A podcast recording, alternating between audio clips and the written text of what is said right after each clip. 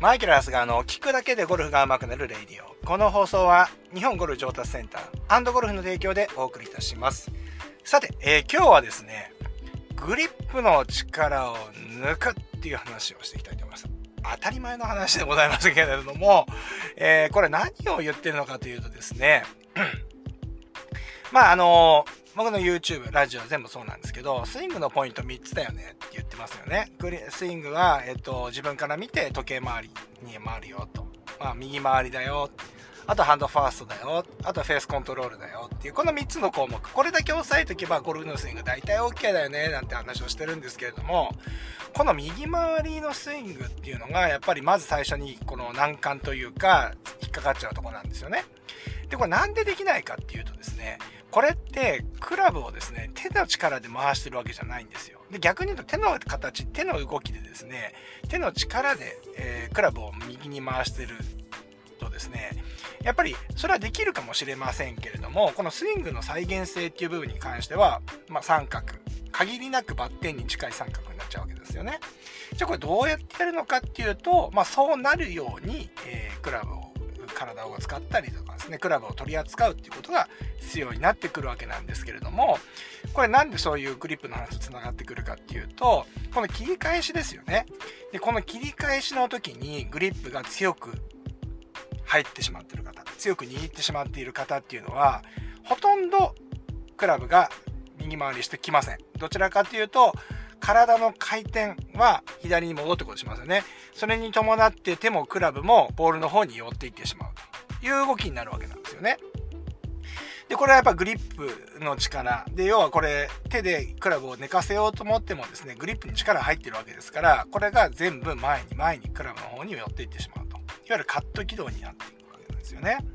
じゃあこれどういう風にやるのっていうとですね、もうグリップの力を抜いてください。これ一言なんですよね。で、これグリップの力抜くと、じゃあどういう風になるかっていうと、ゴルフクラブ自体の中心ってありますよね。この、このゴルフクラブ自体の重心っていうのは、えっ、ー、と、割とそのクラブヘッドの方に近い位置にあるわけですよ。なので、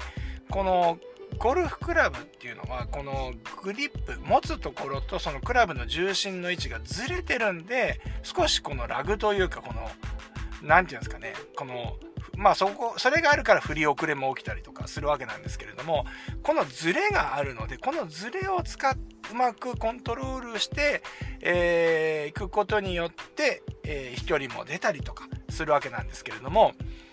これがですね、えーとグリップがえっ、ー、と、まあ、その切り返しの時にですね、このグリップをゆるゆるに握っておくとですね、この後体が、え、ー、と、左に回ってくるわけじゃないですか。で、それ自体がですね、その、例えばグリップが緩く握ってれば、その、体の回転に伴ってゴルフクラブっていうのは、右に倒れてきますよね。なぜならクラブのヘッド側に重心があるわけですから、まあ、少なくともグリップよりはヘッド側に重心があるわけなのでそれが体の回転を体が回転することによって自然に右に倒れるという動きになるわけなんですけれども本来はこのようにですね右回りにする必要があるしまああの YouTube とかで言うとシャローイングって言ったりしますけれどもシャローイングなんていうのは手でやるもんではなくてそうやってグリップの力が脱力抜けていて切り返して抜けていて、えーと体の回転に伴ってそれが右に倒れてくるっていう動きがあるので、えー、結果シャローイングというような形になるわけなんで要はですねまあそういうことなわけなんですよで、えっ、ー、と、まあ、右回りのスイングができない、どう、何回やってもカット打ちになってしまうんですよねっていう人はですね、大概が、グリップの切り返しでグリップが力